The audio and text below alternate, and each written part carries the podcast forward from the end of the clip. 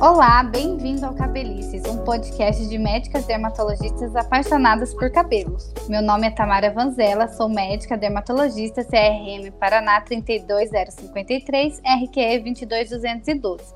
E hoje, junto com as minhas colegas também dermatologistas, Larissa Beltrão, CRM São Paulo 144 387 RQE 67523 e Isabela Parente CRM São Paulo 159 053 RQE 69090. Hoje nós vamos conversar sobre alisamentos. Olá meninas, como vocês estão? Tudo bem. Tudo bem. Olá, querido ouvinte, querido ouvinte, muito bem-vindo ao nosso podcast. Isso aí, muito bem, gente. Hoje nós vamos falar sobre alisamentos. A gente sabe que a brasileira é uma das mulheres que mais alisam o cabelo no mundo. Quem nunca, né, gente? Eu nunca alisei. Alguém aqui alisou? Larissa, você já alisou o seu cabelo?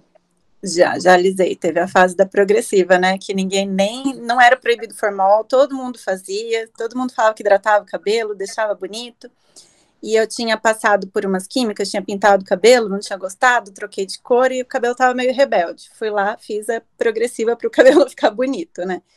Eu tinha também uma viagem marcada, eu ia fazer tipo um mochilão. E aí eu não ia ter muito tempo, né? Levar secador, essas coisas não ia rolar. Então eu alisei para já lavar o cabelo, sair linda, lisa, maravilhosa, né? Só que depois de um tempo começa a aparecer o dano, né? Começa a ficar mais rebelde, mais quebradiço. Você sabe que isso é muito comum, muita gente alisa cabelo para viajar porque é mais prático. Eu ouço isso muito todo dia. E você, Isa, você já alisou o cabelo? Olha, infelizmente, eu tenho que confessar que eu já alisei os meus cabelos na Não adolescência. Sabia. Alisava bastante, colocava a cara na toalha para aguentar o cheirinho de formol. e o importante era o resultado final, né? Então, sim, desse, desse mal eu já sofri. Bom, então eu acho que a gente tem bastante experiência aqui para conversar com vocês um pouco sobre isso, né? E a gente sabe que existe vários tipos de alisamentos nos salões, cada um dá um nome, né? Botox capilar, cauterização, relaxamento. Mas agora, falando da parte médica, que tipo de alisamento que existe, gente? Então, Tamara, assim, realmente quando a gente vai ver nossa escova marroquina, escova progressiva, escova inteligente, né, a gente fica até um pouco confuso. Mas da parte médica, a gente considera né, o alisamento como os alisamentos temporários, e aí a gente tem desde o lavar o cabelo, é um alisamento temporário, até uma escova, uma chapinha, e a gente vai para os alisamentos definitivos, que é o objetivo aqui do nosso podcast. Então, basicamente, a gente divide do ponto de vista médico e até mesmo técnico, né? Quando a gente fala de alisamento, a gente divide os alisantes em ácidos e alisantes em alisantes alcalinos ou alisantes básicos. Então, exemplos de alisantes alcalinos a gente tem o tioglicolato, temos a guanidina e os hidróxidos, né? Então temos os hidróxidos de sódio, hidróxidos de cálcio, enfim, esses são alguns exemplos de alisantes alcalinos que são, na verdade, os liberados para uso, né? Pela Isso. Anvisa, e a gente vai conversar provavelmente sobre isso daqui a pouquinho. E a gente tem também os alisantes ácidos, que é o formol aí, o mais famoso, né, quando a gente fala de alisantes, mas também temos a carbocisteína, o ácido glioxílico e outros nomes difíceis aí, mas que estão no rótulo, é só a gente ler. Eu também queria falar que tem esses outros alisamentos que a Isabela acabou de falar, né? Tem esses que são mais modernos, são mais recentes. Tem a carbocisteína, e tem ácido glioxílico. E também tem vários outros produtos que no fim acabam liberando formol. E o mecanismo de alisar vai ser o mecanismo do formol, independente do nome que está lá no produto químico, no, na embalagem, se libera formol, o alisante é o formol. Que nem fala que a escova é de carbocisteína, na verdade a escova ela é hidroxiloil carbocisteína, que o poder alisante vem desse radical hidroxiloil, que é semelhante ao ácido glioxílico. Muito nome difícil, muita coisa complicada, mas tem alguns que são é, liberados e outros não, né? A gente vai falar isso um pouquinho mais para frente. Então, em resumo, nós vamos ter as escovas ácidas, basicamente, né? Isso aqui é o formol, as alcalinas, que são as liberadas, e as outras que simulam o formol, né? Então, só para a gente entender esse monte de nome, cada uma quer dizer uma coisa. Algumas são liberadas pela Anvisa, outras não são. E é por isso que a gente está criando esse podcast sobre esse tema para conversar com vocês sobre o que pode e o que não pode.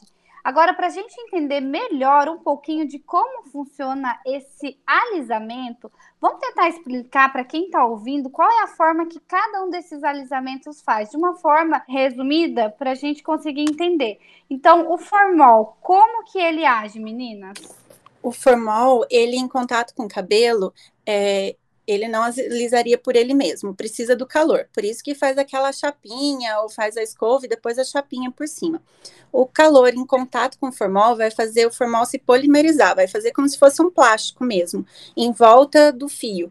E isso vai acabar dando formato nele. Como o formato está na chapinha, né, tá liso, acaba ficando o formato liso.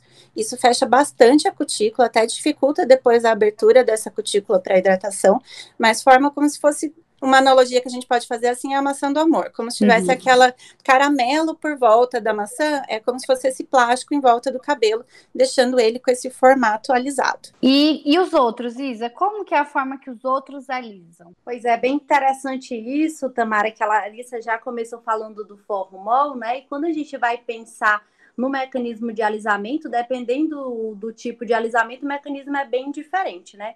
Então, falando um pouquinho do alisante com hidróxidos, né? Os alisantes alcalinos, o que, que a gente precisa entender? Que o nosso cabelo, ele basicamente, 80% do nosso cabelo é formado por uma queratina, que é uma proteína, né? Certo. E essa proteína, ela é rica em aminoácidos, que é como se fosse a menor molécula da proteína, e esses aminoácidos, eles estão ligados através de ligações chamadas de ligações de sulfeto. São ligações de, de enxofre, né? Um elemento químico aí. Provavelmente a gente lembra do tempo de escola. Isso. E aí, o que, que acontece então? Quando a gente usa um hidróxido, que é um alisante que tem um pH muito básico, ele vai abrir a cutícula do cabelo, vai penetrar no córtex, vai chegar lá nessas ligações de sulfeto vai tirar uma molécula de enxofre e vai transformar a cistina, que é um aminoácido, vai transformar em um outra, em um outro aminoácido, né, que é a lantionina. E essa lantionina vai ser então esse processo de lantionização. Com isso a gente vai ter um cabelo muito moldável e aí a gente consegue alisar, se o nosso objetivo é esse. E com isso a gente alisa o cabelo fecha essas cutículas com shampoo ácido e o cabelo está alisado. Um alisamento definitivo. Uma vez feito, a gente não consegue mais voltar atrás. Ou seja, isso tudo que vocês comentaram é para a gente conseguir entender o dano que esse alisamento causa no cabelo. Tanto o formol quanto os outros. A gente sabe que o formol não é liberado pela Anvisa. E os outros, os outros alisamentos alcalinos são, porém, também danificam o cabelo, porque é como a Isabela explicou. Vai ter que abrir essa cutícula do cabelo, tirar a proteína, aminoácidos de dentro dele e depois fechar e o cabelo nunca mais vai voltar a mesma coisa, porque houve um dano. E o formol nem se comenta, né, gente? Porque ele forma um plástico nesse cabelo e deixa o cabelo totalmente endurecido, né? Então, é, eu acho que é muito importante a gente levar em conta tudo isso e sabendo como o alisamento acontece, que dessa forma a gente vai entender por que não fazer alisamento no cabelo, né? Agora, gente, eu queria, já que a gente está falando de formol, né, e Anvisa, ele é o grande vilão, né? A gente sabe que ele é proibido pela Anvisa. O formol ele é só liberado na concentração de 0,2% em conservante ou em 5% em endurecedor de unha. Fora isso, ele não é liberado. Então, qualquer alisamento que tenha formol não está sendo liberado pela Agência de Vigilância Sanitária. E falando nele, eu queria entender por que, que ele é tão vilão. Isabela, por que, que o formal é tão falado? Por que, que a Anvisa não libera para gente o formal? Me conta. Então, Tamara, quando a gente vai estudar o formol, a gente vê que realmente, olha, eu vou te falar que arrependimento dos alisamentos que eu fiz com formol, hein? Me arrisquei é. bastante. Porque o formol, na verdade, ele é muito deletério para o nosso organismo. Em contato com a pele, ele pode irritar, causar descamação, vermelhidão, dor e até mesmo queimadura. Mas o problema não está só na pele, né? Nos olhos a gente tem a irritação também, vermelhidão, dor, lacrimejamento. Podemos ter até, dependendo da concentração e se o contato for direto, danos definitivos na visão. E a coisa não para por aí, vai piorando. Inalado, a gente pode ter dor de garganta, irritação no nariz, tosse, dor de cabeça, falta de ar e podemos ter inclusive uma irritação nas vias aéreas que pode gerar espécies de ferimentos e ser até mesmo fatal em altas concentrações. É. E o problema também é de quem aplica o formol, né? Porque uhum. quem se expõe cronicamente pode desenvolver desde processos alérgicos até debilidades visuais, problemas hepáticos e câncer, leucemia e câncer nas vias aéreas. Então, de repente, aquela cabeleireira, aquele cabeleireiro, né, que se expõe bastante, ele está sob risco aí, desse, desse risco dessa exposição crônica aí muito mais grave. É. E aí também a questão é quem está lá no salão também, né? A manicure que está lá no salão, o terapeuta, alguma outra profissional que nem está é, realizando o procedimento, mas por aquele formal tá no meio ambiente, né? Acaba inalando e acaba também sofrendo todos esses riscos que a Isabela comentou. É, eu acho que é muito. A gente até já teve casos no Brasil de morte por uso de formol, né? Por intoxicação. Então é muito sério, não é só um dano ao cabelo, ele é um dano à saúde. Imagina fazendo isso a cada seis meses, um ano, que é o que muita gente faz. Então, realmente tem que tentar evitar. E no cabelo, Lari, por que, que ele é mal, assim? Essa história da maçã do amor, a gente ouve falar muito que é bonito por fora e uhum. podre por dentro, né? Mas uhum. como que é isso? É que a forma de agir do formal é como a Isabela explicou, né? Ele também vai interagir lá com a queratina de dentro do cabelo, vai tirar o aminoácido, então vai acabar perdendo proteína, massa do cabelo, né? Ele age na cutícula fazendo aquele filme, mas por dentro ele acabou removendo a proteína que dá estrutura ao cabelo. Esse filme que fica por fora, ele também ele repele água, por isso que ele dá aquele aspecto tão brilhoso, que é até um brilho que não é natural, né? Uhum. Você vê um cabelo com formol, você sabe que tem formol, é aquele Sim. cabelo que tem um brilho extremo, não, você não vê, por exemplo, uma criança que tem um cabelo saudável, que não passou por nenhuma química, ter tudo aquilo de brilho, né? Com a lavagem vai acabar perdendo um pouquinho daquela forma, né? Mas só que o dano tá lá é, acaba não, não tem recuperação esse dano, essa perda de proteína que foi feita. Assim, é, também por esse fechamento, esse plástico que forma em volta da cutícula do cabelo, a parte mais externa do cabelo, acaba dificultando a hidratação né? Acaba a gente dificultando de usar cremes de tratamento, hidratação, nutrição, reparação, acaba não conseguindo abrir a cutícula para esse creme conseguir entrar mesmo que superficialmente na cutícula e ele acaba ficando com o tempo muito rígido, quebradiço e acaba dando aquele aspecto que vai ficando não tão bonito, a pessoa acaba falando: "Ah, eu vou fazer de novo para ter aquele resultado de novo", né? Aquele e aí sobrecarrega, do né? começo. Né? E daí é dano em cima de dano, perde mais proteína, perde mais aminoácido, o cabelo vai ficando cada vez mais quebradiço. Por isso que quem faz progressiva durante muitos anos acaba ficando com aquela ponta ralinha, né? Porque o cabelo literalmente quebra. É. Fica a raiz fica relativamente preservada, mas a ponta que foi tendo química em cima de química, formal em cima de formal, acaba ficando muito quebradiça e fica ralinho, sobra poucos fios, né? Por fora, bela viola, por dentro, pão bolorento. Minha amiga Maria Júlia, dermatologista também, sempre fala essa frase sobre o formal. E é isso mesmo, né, meninas? E com é. formal quebra até de pentear, quebra na fronha do travesseiro, de tão rígido e ressecado que ele fica. É, eu acho que a gente vive um movimento legal, muita gente, de transição capilar, de acabar um pouco com o alisamento, né? Mas muitas pacientes ainda têm dificuldade de, de fazer isso. E eu acho que a gente tem que é, levar esse podcast para ensinar o que acontece com o cabelo, para ajudar até nesse período de transição capilar, que eu acho que até um podcast que a gente tem que fazer depois sobre isso, né, meninas? Com certeza. Agora sim, eu quero alisar. Eu já ouvi tudo isso, ainda eu quero alisar o meu cabelo. Qual alisamento que eu estou assim segura pela Anvisa de que não vai ter risco para minha saúde? A gente sabe que para o fio do cabelo qualquer um vai trazer dano. Agora, para minha saúde, se eu estiver pensando nisso, qual que, que é liberado pela Anvisa, Lari? Todos aqueles alisamentos básicos, né, eles acabam sendo liberados pela Anvisa esses alisamentos ácidos não têm liberação.